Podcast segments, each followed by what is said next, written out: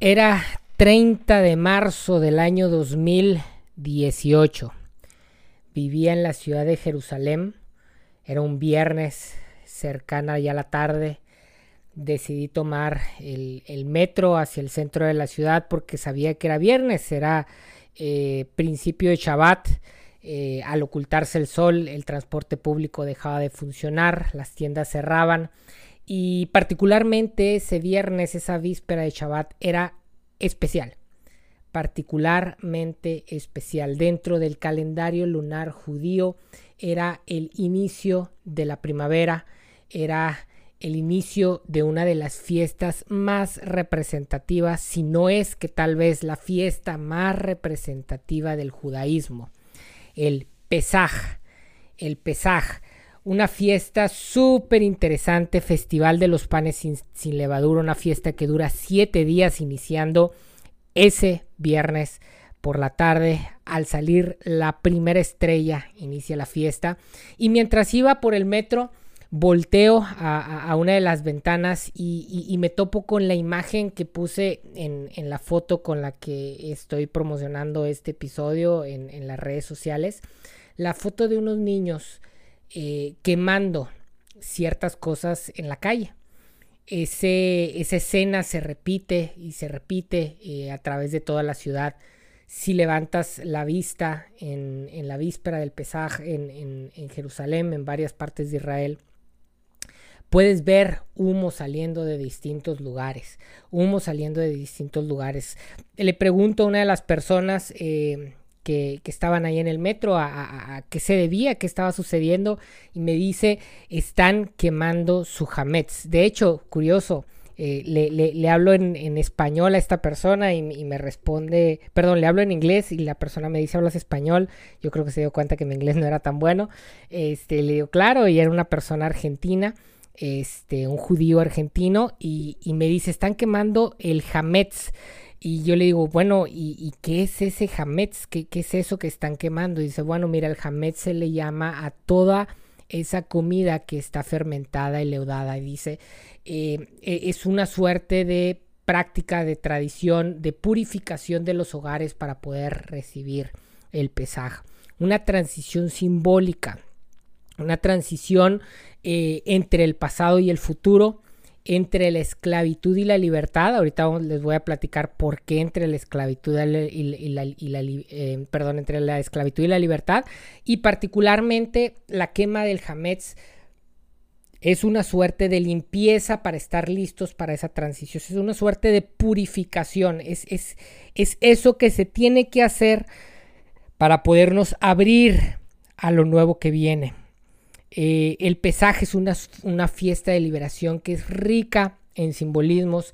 Eh, está relacionada con la esclavitud superada, lo vamos a ver ahorita un poquito más adelante, está relacionada con esa transición, no solo de voltear al pasado, de ver esas cosas que sucedieron, de ver ese invierno que, pasó, eh, no es solo el tema de purificar respecto a lo que pasó, sino purificar para, limpiar para, quemar para, ¿para qué? Para lo que viene. Eh, eh, no, es solo voltear hacia atrás, ver las cosas que hay que quemar, sino es también voltear hacia adelante y ver en el inicio de la primavera el futuro eh, de cosechas, el futuro de bienes, el futuro de cosas positivas que están por delante.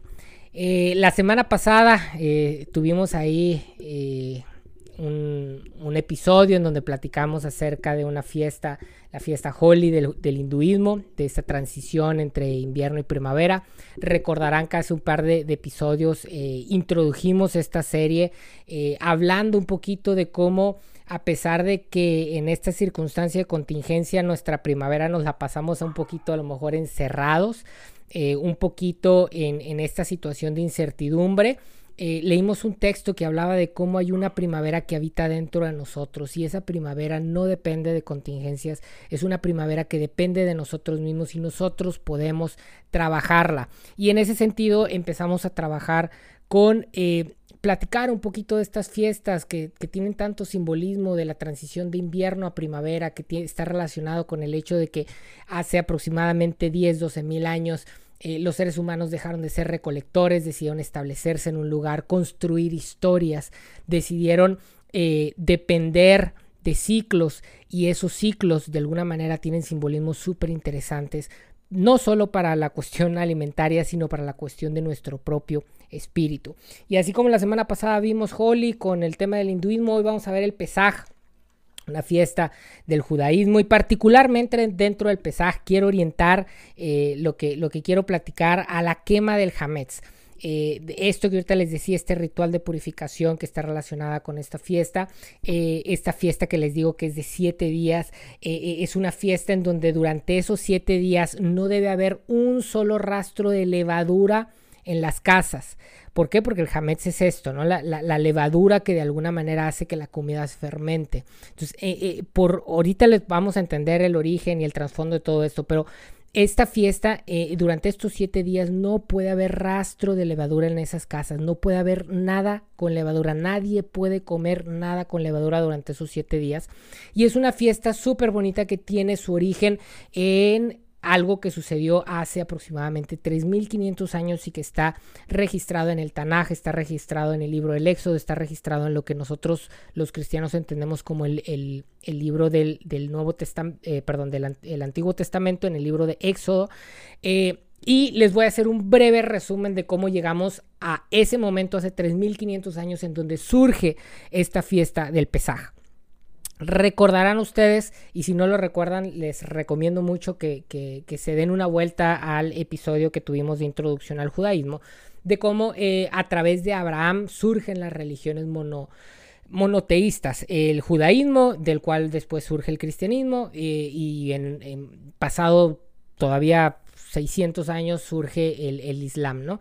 Pero les platicaba en ese origen que, bueno, hay un personaje que se llama Abraham, eh, que tiene una suerte de encuentro con Dios y que le presenta una nueva forma de leer y de interpretar la realidad, de leer e interpretar la historia, de leer e interpretar em, eh, eh, la noción y la idea de futuro. Este señor Abraham tiene un hijo que se llama Isaac, este señor que se llama Isaac tiene un hijo que se llama Jacob, este hombre que se llama Jacob resulta que tiene una lucha con Dios, literalmente en la Biblia, la historia de la Biblia aparece Jacob peleando con un ángel de Dios. Eh, los que estudian este tipo de cosas, algunos dicen que, es Jesús mismo en, peleando con, Jacob. Eh, y este ángel del Señor, este, este Dios hecho, hecho hombre peleando con Jacob, eh, le cambia el nombre de Jacob Israel. De ahí es donde viene el famoso nombre de Israel, que hoy da nombre al país en donde los judíos tiene en su tierra. Este, este hombre llamado Jacob, que luego le cambiaron el nombre Israel, tiene 12 hijos. Uno de esos hijos se llama José, es vendido esclavo por una suerte ahí de, situaciones a eh, Egipto. Eh, de hecho, hay una película muy interesante hecha caricatura que se llama El Príncipe de Egipto. Si te interesa esta historia, la puedes ver. Es una película muy, muy bonita que tiene mensajes súper interesantes. Pues bueno, en esta película, que evidentemente está basada en, la Biblia, todo esto que te estoy mencionando, estos nombres, estas historias aparecen en el libro de Génesis, el primer libro del Tanaj, de la Biblia hebrea y el primer libro del Antiguo Testamento cristiano. Eh, aparece este hombre José eh, vendido a esclavo a Egipto, al ser fiel a Dios, logra convertirse en el segundo hombre más importante del imperio más importante de aquella época que era Egipto este, y ahí acaba el Génesis, acaba el Génesis en este hombre, José, hijo de Israel, eh, que se establece en Egipto, que ayuda a librar una eh, situación difícil de hambruna y, y que se convierte en el segundo hombre más importante de Egipto. Pero entre ese cierre del Génesis y el inicio del segundo libro de la Biblia, que es el Éxodo, pasan aproximadamente 400 años, en donde José y los hijos de Israel, es decir, los hermanos de José, tienen distintos hijos, empiezan a procrear y se convierten en un pueblo completo, el pueblo de Israel.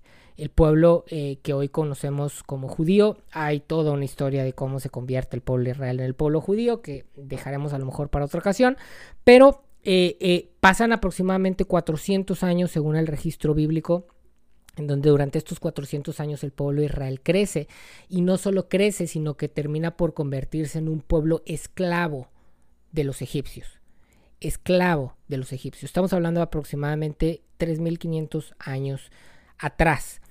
en esta, en, esta suerte de, esclavitud, en, esta suerte de, de situación complicada, en esta suerte de invierno para los hijos de Israel, para los israelitas, aparece la figura mítica de Moisés. No sé si habías escuchado tú de eh, hablar de Moisés. Moisés, tal vez Abraham, Moisés y David son los tres personajes claves fundamentales en, en la historia del judaísmo, pero Moisés es este personaje que orquesta la liberación del pueblo de Israel. Y los primeros capítulos del libro de Éxodo aparece la historia de Moisés desde su nacimiento, plantea el contexto de la situación de esclavitud que están viviendo los hijos de Israel eh, y aparece el proceso en el que Dios busca a Moisés para liberar a su pueblo. En ese proceso de liberación eh, se da este famoso eh, tema de, de, las famosas plagas, del faraón que no quería dejar al, pueblo esclavo porque pues, era mano de obra barata. Aparece en la Biblia, creo que también por ahí hay una película este, Fíjate, no, mentira. El, príncipe de Egipto es la película de Moisés. La, la, película de José se llama José el Soñador o alguna cosa así. Perdón, confundí las dos películas, pero este, son hay películas de caricatura que están muy bonitas y que platican o que transmiten de mucha mejor manera lo que acabo de hacer en los últimos cinco minutos, esta historia de cómo llegamos a ese momento de necesidad de liberación, ¿no? Y particularmente eh, en, el libro de Éxodo, en el capítulo número 12, es decir, los primeros capítulos te plantea cómo Moisés va construyendo este proceso de liberación.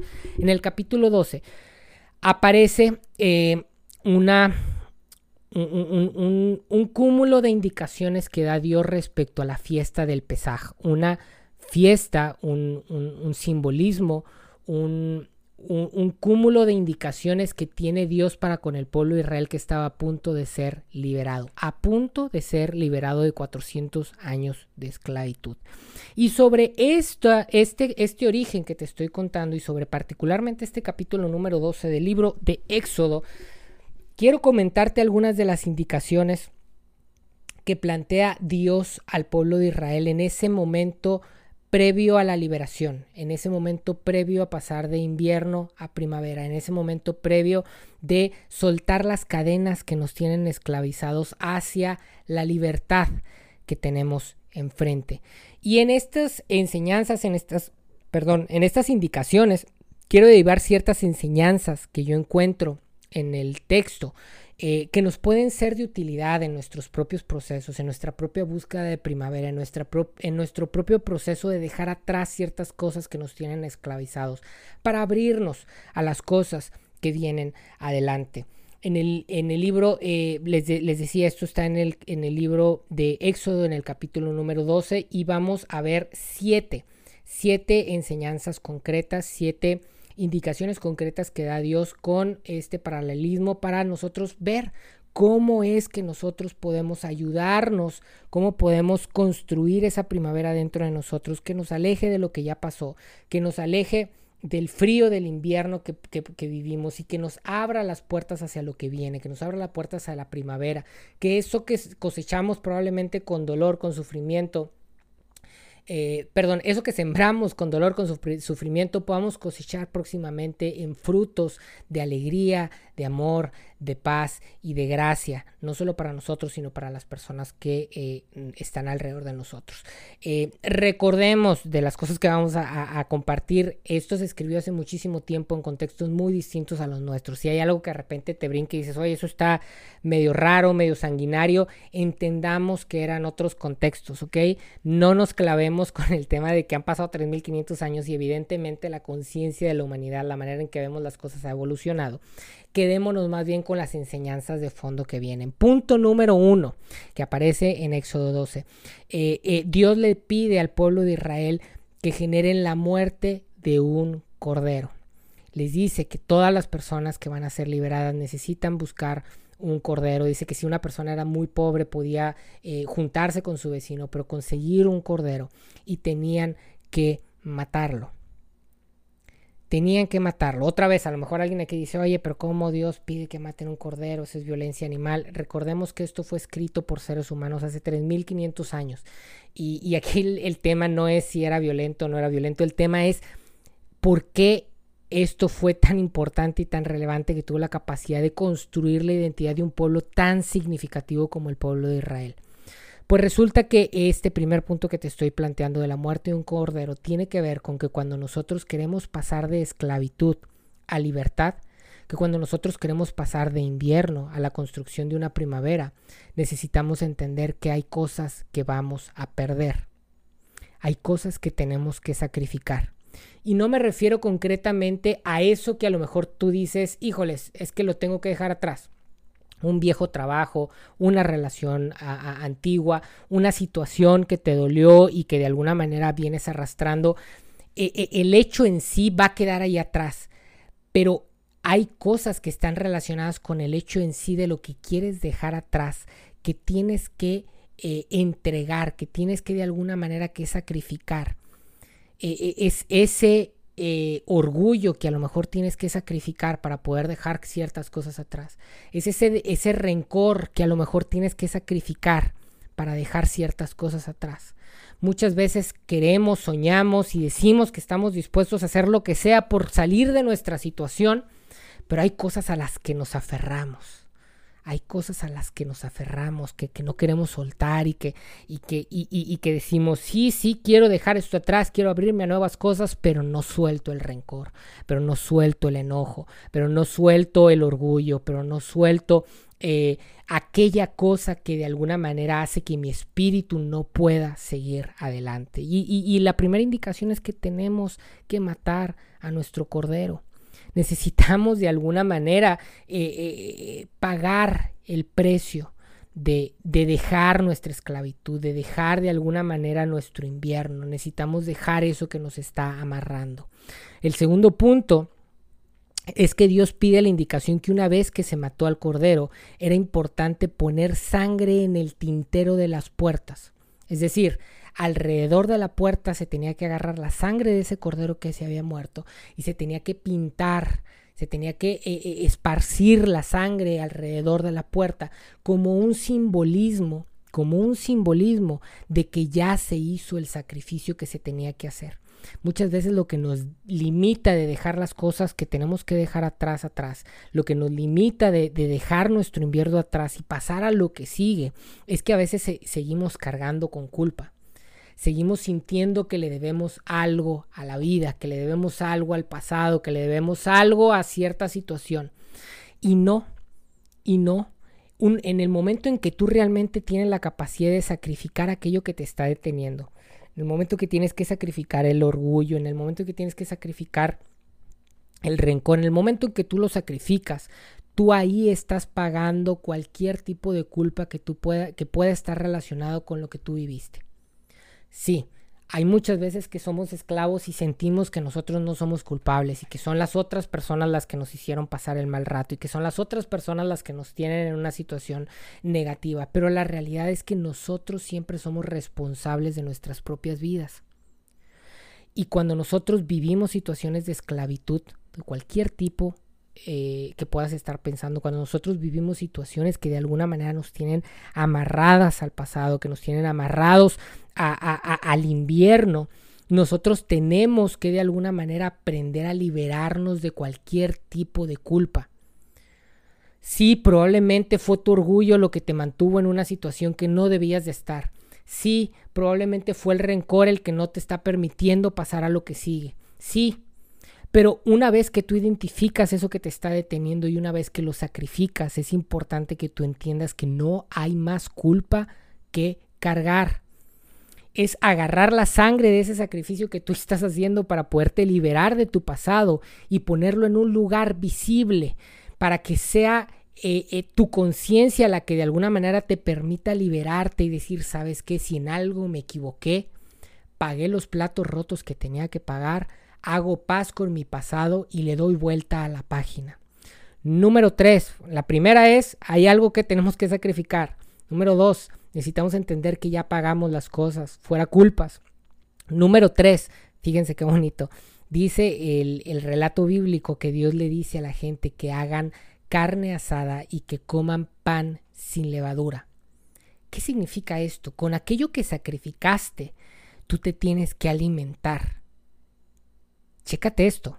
Es decir, todo esto que viviste en la esclavitud, en el invierno, esto que te dolió, esto que de alguna manera te lastimó, necesitas de alguna manera aprender de esta situación, necesitas aprender de lo que viviste, necesitas aprender de lo sucedido, necesitas aprender de tu invierno y alimentarte de esto porque necesitas ese alimento para la nueva etapa.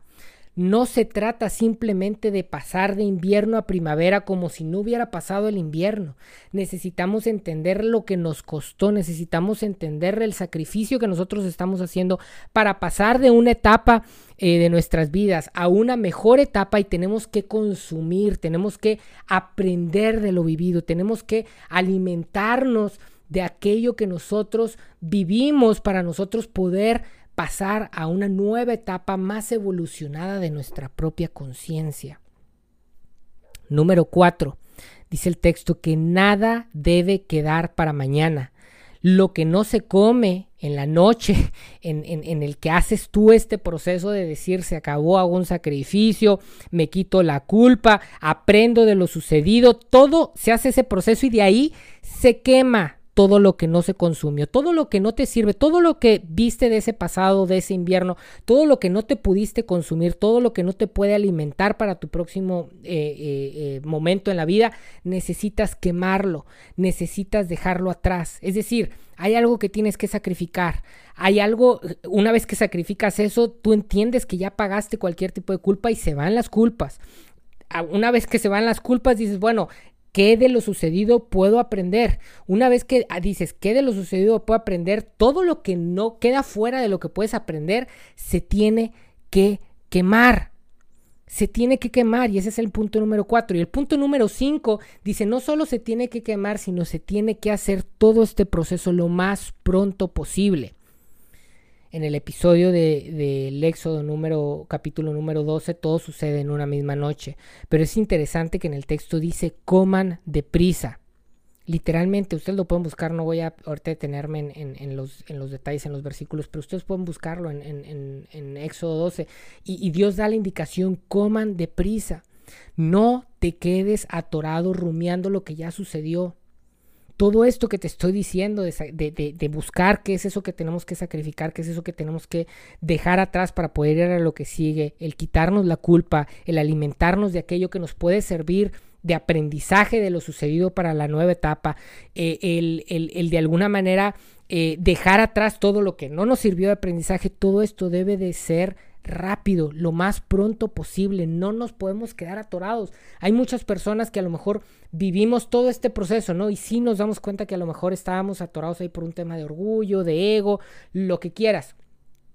Eh, y de ahí a lo mejor dices, bueno, sabes que también ya el tema de las culpas ya lo estoy dejando atrás y a lo mejor dices, sabes que he aprendido de esta situación, pero nos quedamos ahí, atorados, dándole vueltas, dándole vueltas. No, dice el texto en el quinto consejo que nos da, coman deprisa, no te quedes atorado, no te quedes atorado. Y en el punto número 6 regresa al tema de la culpa.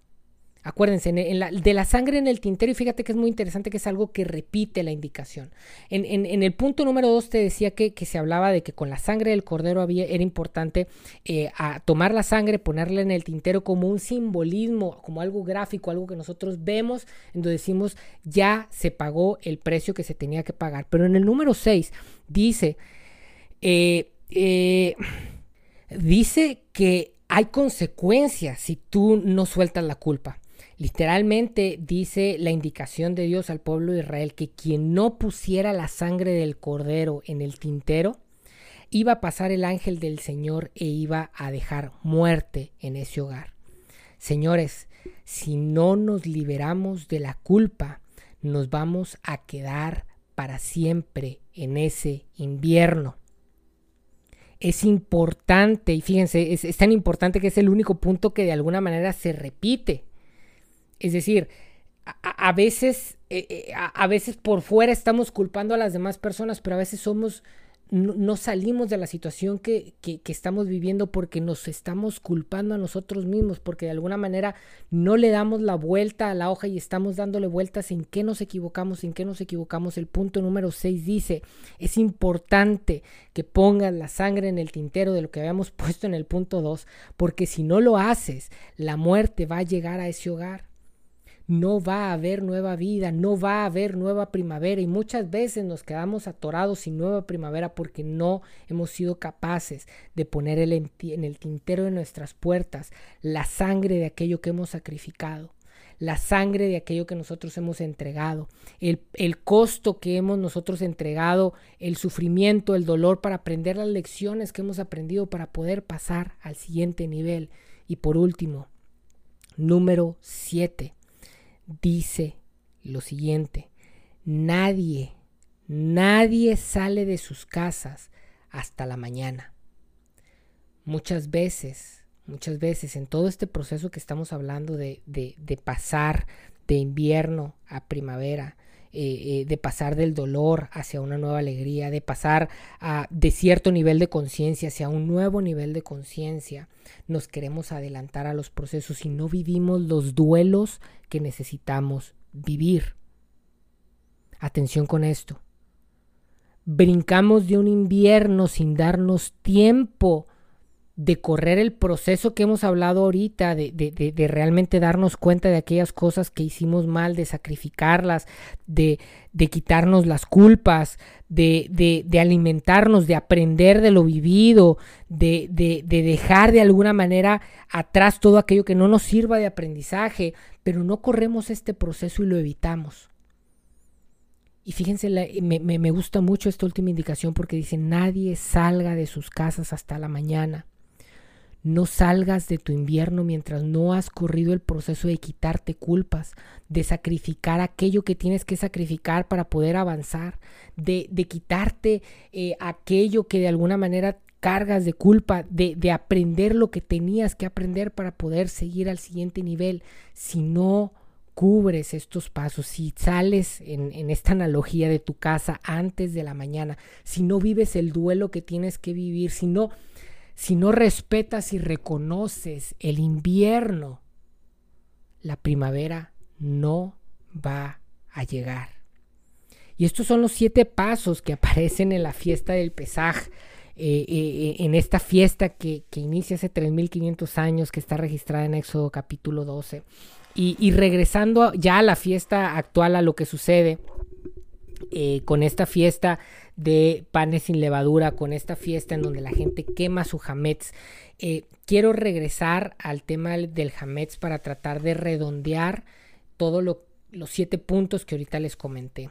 Es importante entender y repetir que la transición simbólica entre el pasado y el futuro, entre el invierno y la primavera, entre la esclavitud y la libertad, es una transición que requiere de un proceso, que requiere de un proceso, que requiere que perdamos algo, que sacrifiquemos algo que existía en nuestro pasado, que nos hizo vivir las cosas que vivimos, que nos hizo pasar el invierno que pasamos, sacrificarlo, en ese sacrificio nosotros entender que ahí quedan nuestras culpas, ahí quedan nuestras culpas, no hay culpas que arrastrar más allá de eso, que de eso eh, que vivimos tenemos que aprender, que, que eso que, que, aprendimos, todo lo que no sirve para aprender necesitamos quemarlo, necesitamos dejarlo atrás. Y, y créanme, literalmente si hay alguien que tiene muy consciente cuál es ese invierno que está viviendo y de repente dice, híjoles, necesito a lo mejor inclusive hacer un tipo de ritual simbólico en donde voy a quemar ciertas cosas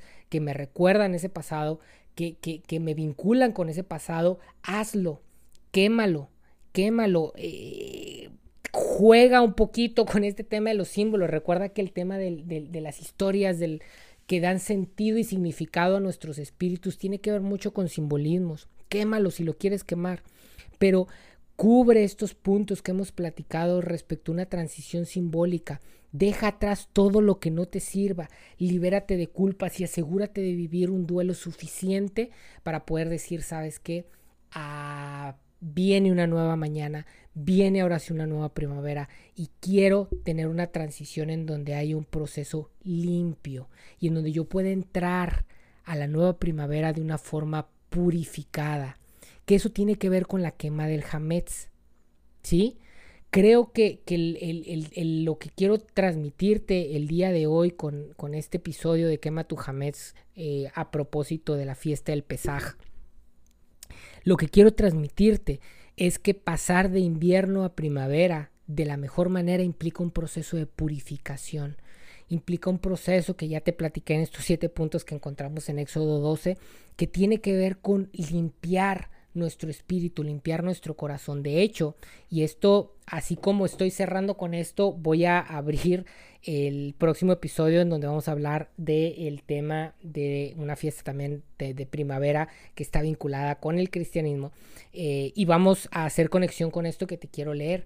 Pablo, el apóstol Pablo, un, autor ya cristiano, no judío, pero que era judío, es decir, Pablo era judío, eh, que se convirtió en un apóstol cristiano. Eh, retoma de alguna manera este principio judío del, del Hametz y hace un llamado a los cristianos en el libro o en la carta, en la primera carta a los Corintios, el capítulo 5, versículos 6 y 7, y te lo quiero leer para que entiendas el tipo de Hametz que tenemos que quemar, el tipo de purificación que tenemos que vivir si es que queremos tener una nueva primavera. Dice, no es buena vuestra jactancia ¿No sabéis que un poco de levadura leuda toda la masa? Fíjense cómo está conectando el tema de la levadura con la jactancia. Dice, limpiaos pues de la vieja levadura para que seáis nueva masa, sin levadura, como sois, es decir, auténticos, sin todo aquello que a veces nos hace sentir más de lo que somos, no con la vieja levadura ni con la levadura de malicia y de maldad, sino con panes sin levadura de sinceridad y de verdad. Es importante que nos asinceremos con nosotros mismos. Es la única manera de identificar aquello que tenemos que perder, aquello que tenemos que sacrificar para que nuestro invierno no se siga repitiendo.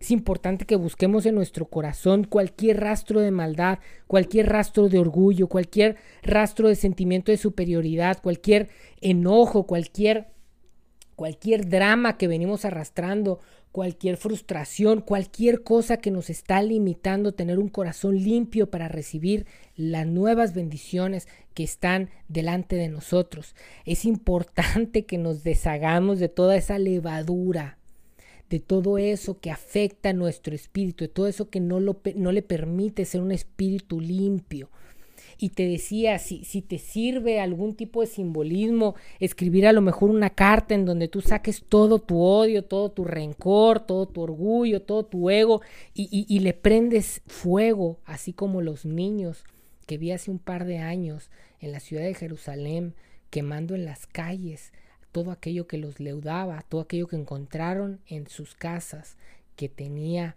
levadura. Sal, haz esa carta, quémala. Y mientras ves el humo de ese fuego subir al cielo, sepas que no hay mejor ofrenda que tú puedas entregar al regalo que viene en una nueva primavera que un corazón humilde, sincero, que, que, un corazón limpio de rencores, que un corazón limpio de odios, que un corazón limpio de culpas. ¿Cómo ven? Como ven, es importante que hagamos una revisión de nuestras almas, que hagamos un rastreo de nuestro pasado para eliminar y, ¿por qué no?, para quemar en sacrificio todo aquello que nos está impidiendo ir a lo que tenemos que ir, a una nueva primavera. Es importante que podamos de alguna manera vernos reflejados en este ejercicio tan bonito de quemar el hametz, que podamos de alguna manera hacer una limpia, una purificación de nuestros propios corazones, eh, de, todo aquello que nos genera rencor, egoísmo, soberbia, orgullo, todo aquello que no nos permite ir adelante, que lo podamos quemar. Quema tu hametz, quema tu hametz, porque si no, no hay futuro para nosotros. No hay futuro, no hay futuro si no quemamos el hametz. Para cerrar, te recuerdo rápidamente los siete puntos de las enseñanzas que vimos el día de hoy y después te leo la frase con la que siempre cerramos. Recuerda, recuerda, hay algo que nosotros tenemos que sacrificar. Si nosotros queremos pasar de, del invierno a la primavera, hay algo que tenemos que dejar atrás. Es importante que lo identifiquemos y que lo sacrifiquemos. Con ese sacrificio, agarra la sangre de ese sacrificio Estamos hablando en términos simbólicos, ¿ok? No, no espero que nadie eh, piense esto como algo literal. Agarra la sangre de ese sacrificio, de lo que, de lo que tuviste que sacrificar, ese orgullo, ese rencor, ese odio, y ponlo en algún lugar visible para asegurarte que sepas que no hay ninguna culpa ya en ti. Al tú sacrificar lo que tenías que sacrificar para dejar atrás lo que tiene que quedar atrás, se acabaron las culpas. Una vez que se acaban las culpas, regresa a revisar tu sacrificio y asegúrate de hacer uso de todo aquello que te sirve para la nueva etapa hay que aprender, necesitamos tener la cabeza fría y los pantalones puestos para regresar a la escena del crimen y alimentarnos de ese crimen, alimentarnos de ese sacrificio, alimentarnos de eso que nos hizo daño en el mejor de los sentidos, en el sentido del aprendizaje que nos puede dejar.